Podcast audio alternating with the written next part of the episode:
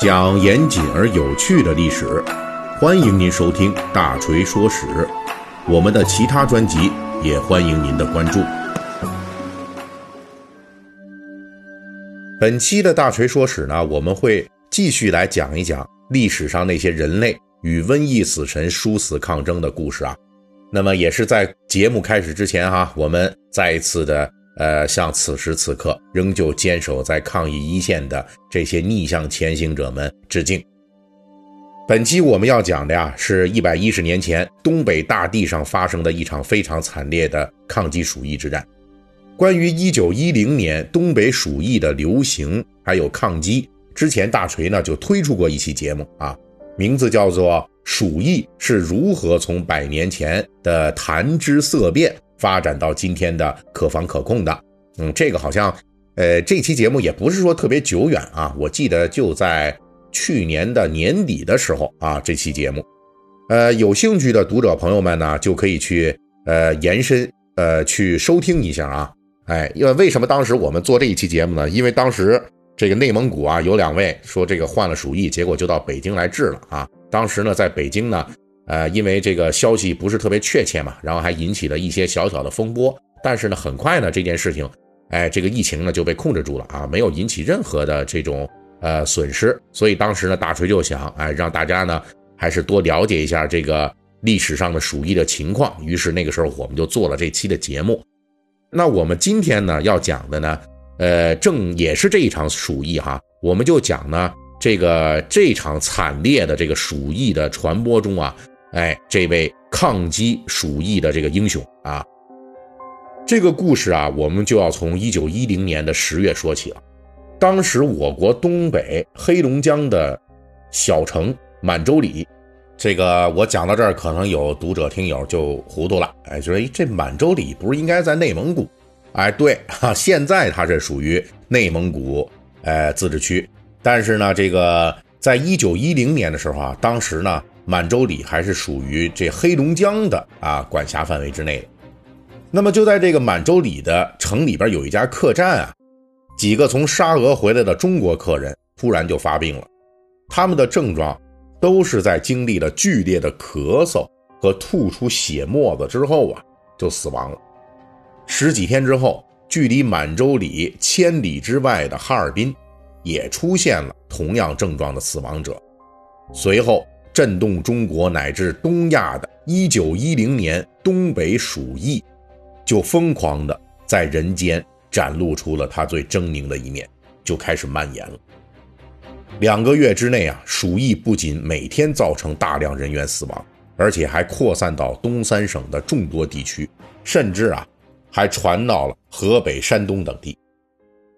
在致命的恐慌之下，12月24日，马来西亚华侨。当时担任北洋陆军军医学堂帮办的伍连德，奉外务部之命，就抵达东北疫情最为严重的哈尔滨。伍连德祖籍广东，他是英国剑桥大学的医学博士。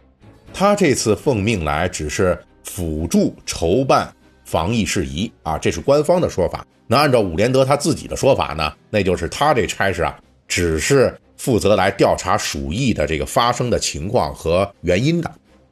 到达哈尔滨之后，伍连德用了一周时间拜访了当地哈尔滨中外各界人士，同时了解疫情。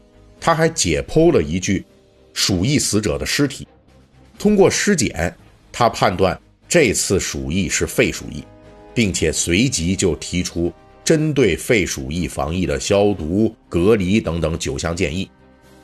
然后呢，伍连德很快就认识到了，在这一场鼠疫的决战中啊，那他要面对的对手可不只是光鼠疫啊，就是这种疾病这么一个对手。最直接的，哎，他当时啊没有相应的权利，你没有相应的权利，你很多事儿你就执行不下去啊，没人听你的。当时总督东三省的清政府高官叫西凉，他对伍连德并不感冒。也不太配合伍连德的行动，而且伍连德还有直接的对手啊！就在一九一一年一月啊，仅仅哈尔滨一地啊，当时每天因为这鼠疫啊就能病死三十多人。伍连德跟人还打起来了，这是真的打起来了啊，就是动手了。当时奉清政府外务部的命令啊，来到这个哈尔滨的呀，还有一位法国医生叫梅涅。哎，那时候梅涅四十三岁啊，伍连德多少岁呢？三十岁。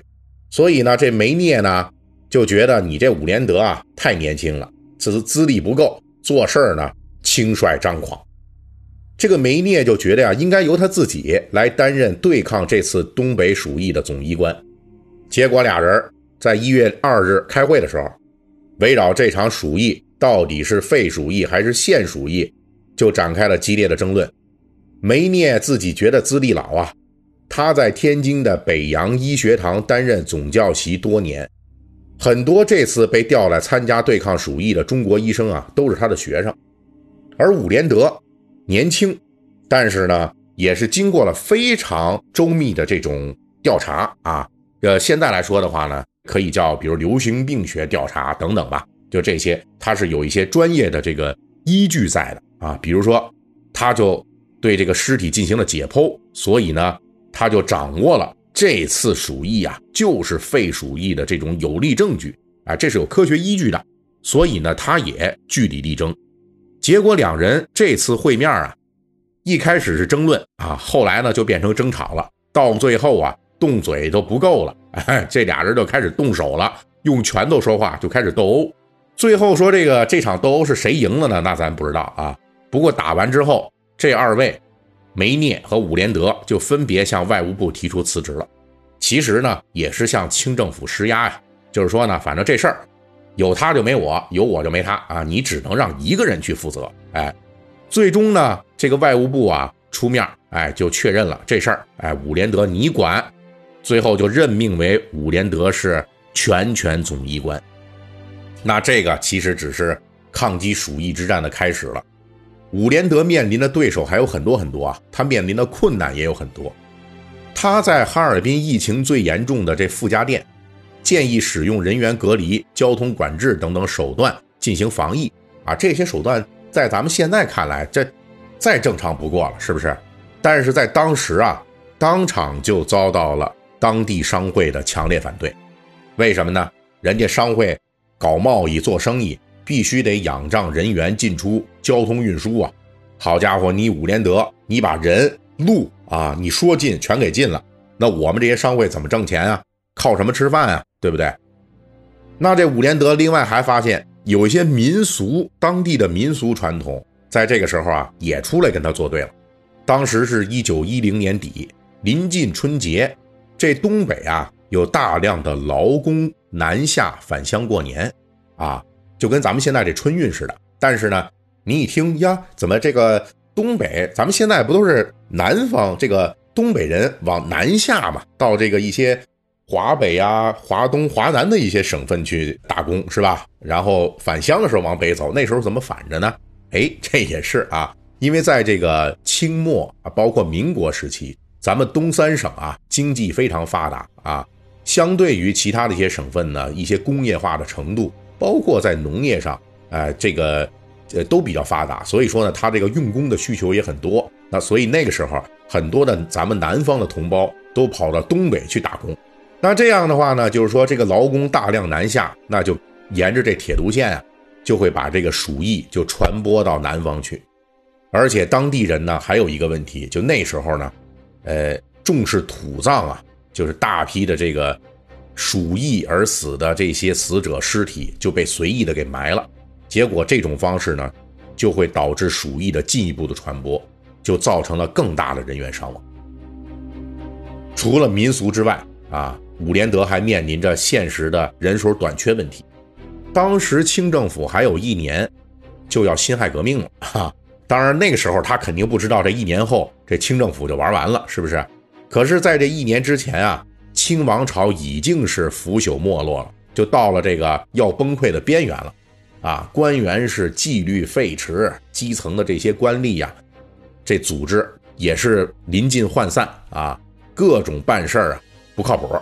而且这伍连德的抗议行动呢，反正呢，就在这么一帮人的这帮助下就开始了。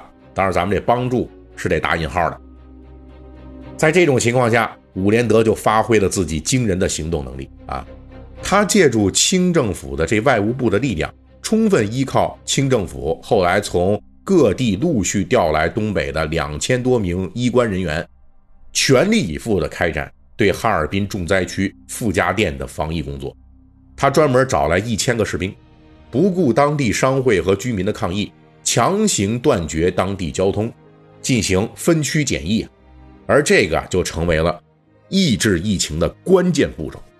至于民俗呢，除了说在铁路上进行阻断交通，防止疫情扩散之外，伍连德还拿出了惊人的勇气，为了彻底阻断传染源，他想要清理的是当时。哈尔滨城外啊，上千具因为鼠疫而死亡的尸体，这些尸体在开春之后啊，必然会成为重大的鼠疫传播源头。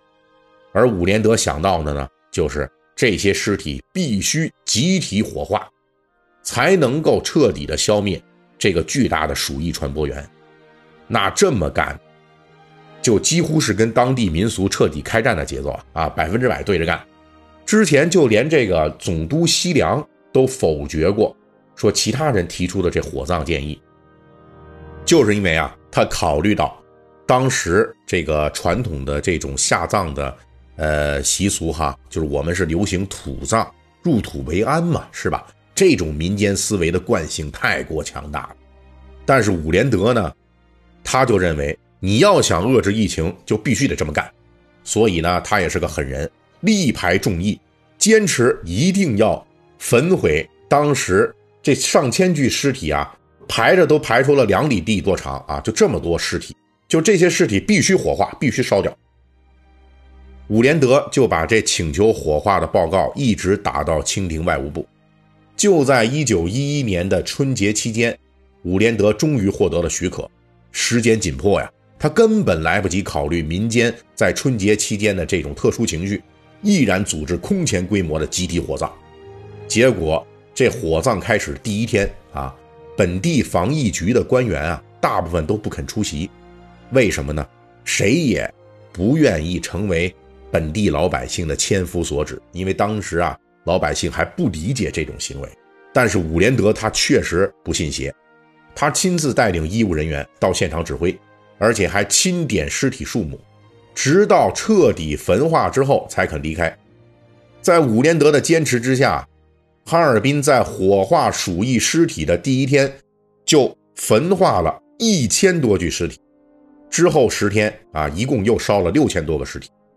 而经过这一次大规模的焚烧之后，哈尔滨的鼠疫传播局面终于得到了根本性的扭转。一九一零年四月底。东北三省的这鼠疫基本就被消灭了。这一场鼠疫的这个抗战啊，一共持续了有六个月。这一场持续六个月的鼠疫啊，造成了惨重的损失。东北地区大约有六万人死于鼠疫。注意，这不是得病数啊，就光死就死了这么多。所以说，人类在那个时候是付出了极大的代价的。但是呢？对比之前，就像中世纪鼠疫啊，动辄就传播数十年，导致数十万甚至是上百万人死亡的这种恐怖数据，这个损失在我们现代人看来啊，那是非常惨重的哈。但是呢，这个死亡六万多人，在当时人看来呢，啊，客观上来说他是可以接受的。那伍连德和他的抗疫队伍也创造了人类历史上第一次。依靠科学手段在城市地区彻底控制传染病的传奇。由于伍连德在人类抗击鼠疫方面的卓越贡献，1935年的时候，他被推举为诺贝尔医学奖的候选人。这也是啊，咱们华人中的第一位。好，关于这个抗击鼠疫的英雄伍连德的故事啊，我们就给大家讲到这里。呃，喜欢听大锤节目的可以。微信搜索添加四四七九二五八零三一七八啊，让我们的小助手加您进入大锤粉丝群。